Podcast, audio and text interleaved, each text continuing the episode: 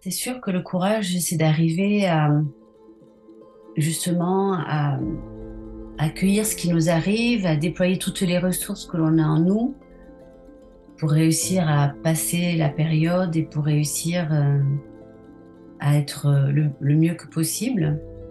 Euh, c'est vrai que le courage, c'est d'arriver aussi, euh, je trouve, à sortir de sa zone de confort, s'affranchir de ses peurs. Et le courage, c'est aussi de considérer, je trouve, euh, ben, ces échecs comme euh, quelque chose qui peut nous apprendre sur la vie. Et ça, c'est pas.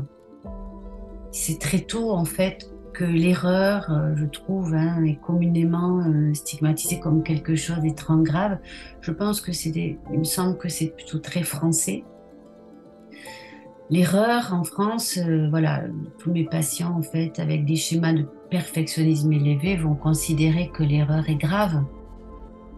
Alors qu'en fait, pour moi, l'erreur, c'est justement l'occasion d'apprendre quelque chose.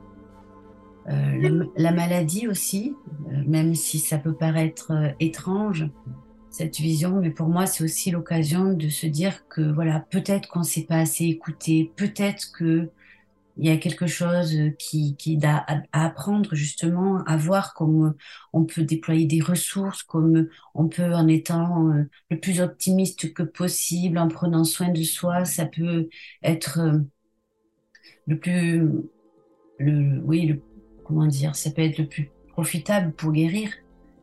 Euh, c'est vrai que, par exemple, si on revient sur le sur l'erreur quand j'étais euh, euh, enseignante, c'était quelque chose qui pouvait vraiment bloquer les enfants et plutôt que de tenter, la peur d'échouer parfois les faisait être complètement bloqués.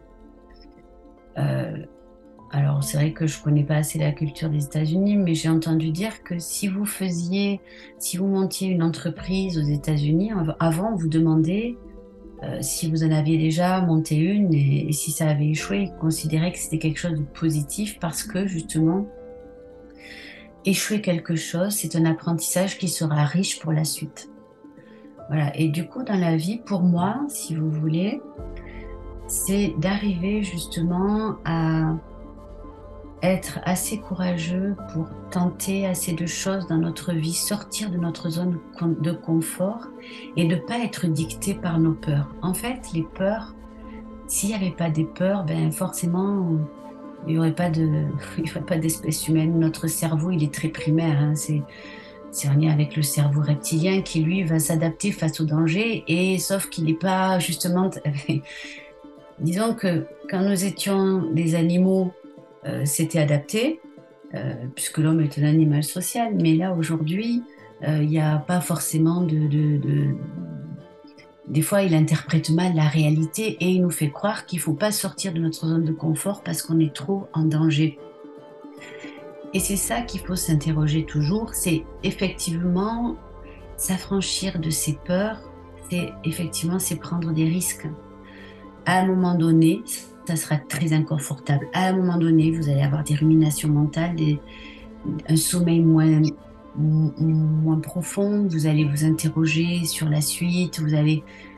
Mais disons que c'est le seul moyen de pouvoir avancer, c'est s'affranchir de ses peurs, oser. Parce que, voilà, c'est de ça... disons que pour moi, c'est être courageux, c'est pouvoir être fier de ce qu'on a accompli et surtout ne pas avoir de regrets. Et en fait, si on écoute les peurs, ben, on risque d'être plein de regrets parce qu'on n'aura justement pas osé faire des choses qui auraient pu nous aider, qui auraient pu nous correspondre et qui auraient pu nous rendre plus heureux. Quitte à faire après euh, un pas en arrière si ça ne nous correspond pas.